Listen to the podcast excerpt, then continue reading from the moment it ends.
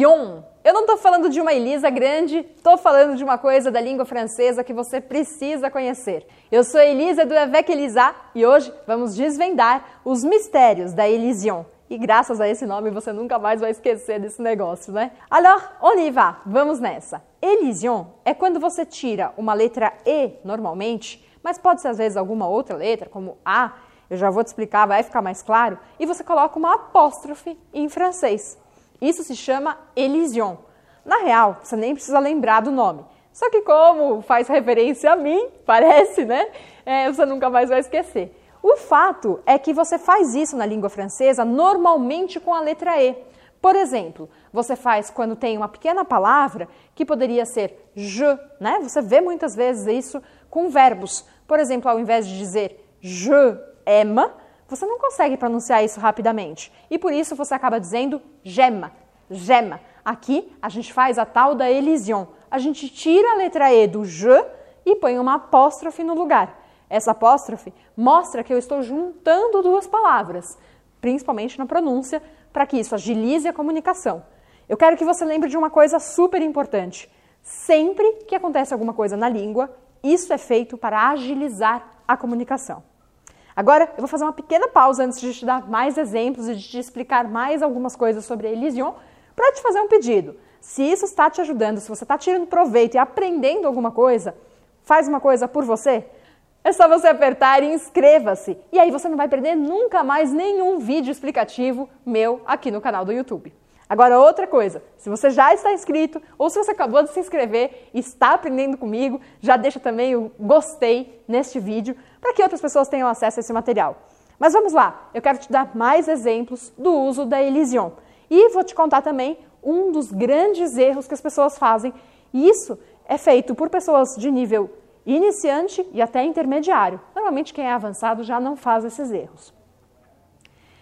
A gente também faz a elision com pequenas palavras como me, te, se, mas a gente nunca faz, e eu vou repetir, a gente nunca faz a elision com os pronomes tu e elle. E esses são erros comuns, porque as pessoas pensam, bom, terminou com e, vou tirar o e. Isso não é uma regra absoluta. A gente apenas faz isso quando a palavra é bem curtinha, normalmente uma sílaba. Quando a palavra tem duas sílabas, você já não vai fazer a elision, tá? Então, deixa o L quietinho, não tira o E dele no final e deixa o U do tu quietinho também. Há uma diferença no momento em que eu falo tu t'appelles e o tu fica sempre tu, mesmo se a palavra depois fosse começar com uma vogal. Por exemplo, tu aimes, tu aimes. Eu não falo tema, Aqui eu sei que você parou e pensou assim, mas Elisa, eu já ouvi as pessoas falando tema. Eu já vou explicar também sobre isso. Eu estou aqui te dando as regras escrito do francês real, no sentido de do francês como ele deve ser. Agora, no dia a dia, quando a gente fala, a gente acaba cortando esse U. E ao invés de perguntar tu aimes ça, eu posso perguntar t'aimes ça, t'aimes ça, mas eu quero que você saiba que isso é uso informal da língua. Vamos recapitular o que a gente viu hoje a gente viu que a elision é uma coisa que a gente faz com a língua francesa, a gente tira a letra E ou a letra A, e eu vou te dar um exemplo da letra A ainda, para juntar com uma próxima palavra, para não ficar duas vogais seguidas e para agilizar a minha comunicação, para eu conseguir me expressar mais claramente e com mais agilidade. A gente viu que normalmente a letra que é tirada é a letra E, mas pode ser a letra A. Vou te dar agora um exemplo com A.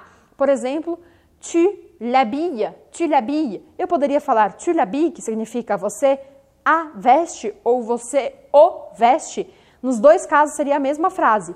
Tu l'habilles. Eu precisaria saber se é la ou le, dependendo do que eu tiver falado antes. Eu estou vestindo meu filho ou a minha filha?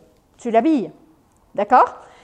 É, então, eu posso tirar a letra E, posso tirar a letra A, nunca vou tirar a letra U por escrito, mas no oral eu posso tirá-la. E eu tiro apenas uma letra de uma palavra bem curtinha, geralmente uma única sílaba. Esses são os grandes mistérios da Elision. Espero que você tenha gostado. E fica ligado, fica ligada, que sempre tem mais aqui no canal. Merci, bisous e à très bientôt!